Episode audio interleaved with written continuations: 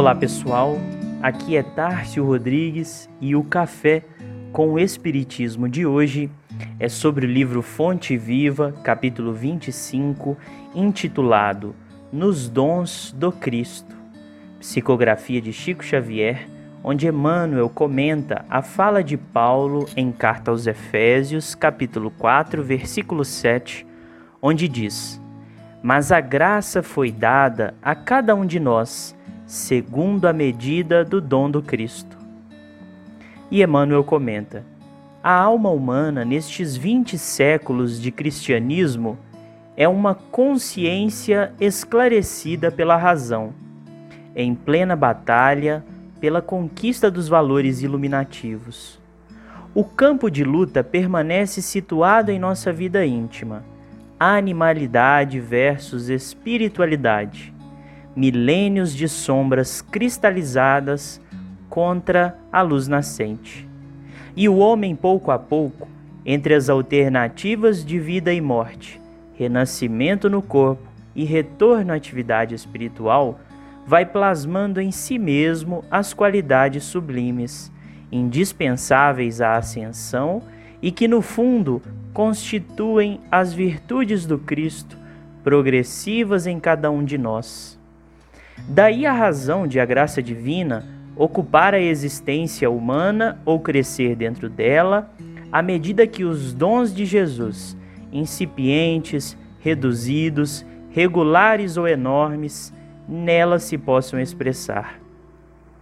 Onde estiveres, seja o que fores, procura aclimatar as qualidades cristãs em ti mesmo, com a vigilante atenção dispensada a cultura das plantas preciosas ao pé do lar. Quanto à terra, todos somos suscetíveis de produzir para o bem ou para o mal. Ofereçamos ao divino cultivador o vaso do coração, recordando que se o solo consciente do nosso espírito aceitar as sementes do celeste pomicultor, cada migalha de nossa boa vontade será convertida em canal milagroso para a exteriorização do bem, com a multiplicação permanente das graças do Senhor ao redor de nós. Observa a tua boa parte e lembra que podes dilatá-la ao infinito. Não intentes destruir milênios de treva de um momento para outro. Vale-te do esforço de autoaperfeiçoamento cada dia persiste em aprender com o Mestre do amor e da renúncia. Não nos esqueçamos de que a graça divina ocupará o nosso espaço individual na medida de nosso crescimento real nos dons do Cristo. As mensagens de Emmanuel sempre contêm muitos bons ensinamentos de forma clara, concisa e profunda nós temos de ler as suas interpretações do Evangelho com muita acuidade, muita atenção, para captarmos o sentido amplo e as minudências de suas anotações. Nesta reflexão do livro Fonte Viva, observamos as muitas citações da natureza e da graça divina que faz Emmanuel. E a própria natureza não será para nós uma graça divina? Quando remontamos as histórias hebraicas Vemos aquele povo lidando com o deserto e comumente dizendo que a água e as, e as próprias chuvas eram verdadeira graça dos céus. Nós mesmos, quando passamos por um período de seca, de estiagem, pedimos a volta da chuva que irriga naturalmente o solo e aumenta a produção dos nossos alimentos.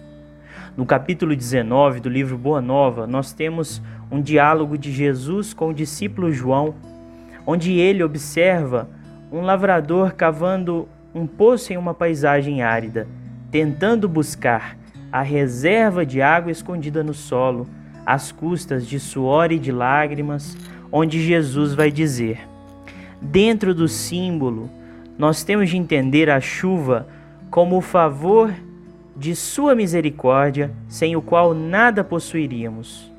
Esta paisagem deserta de Jericó pode representar a alma humana vazia de sentimentos santificadores.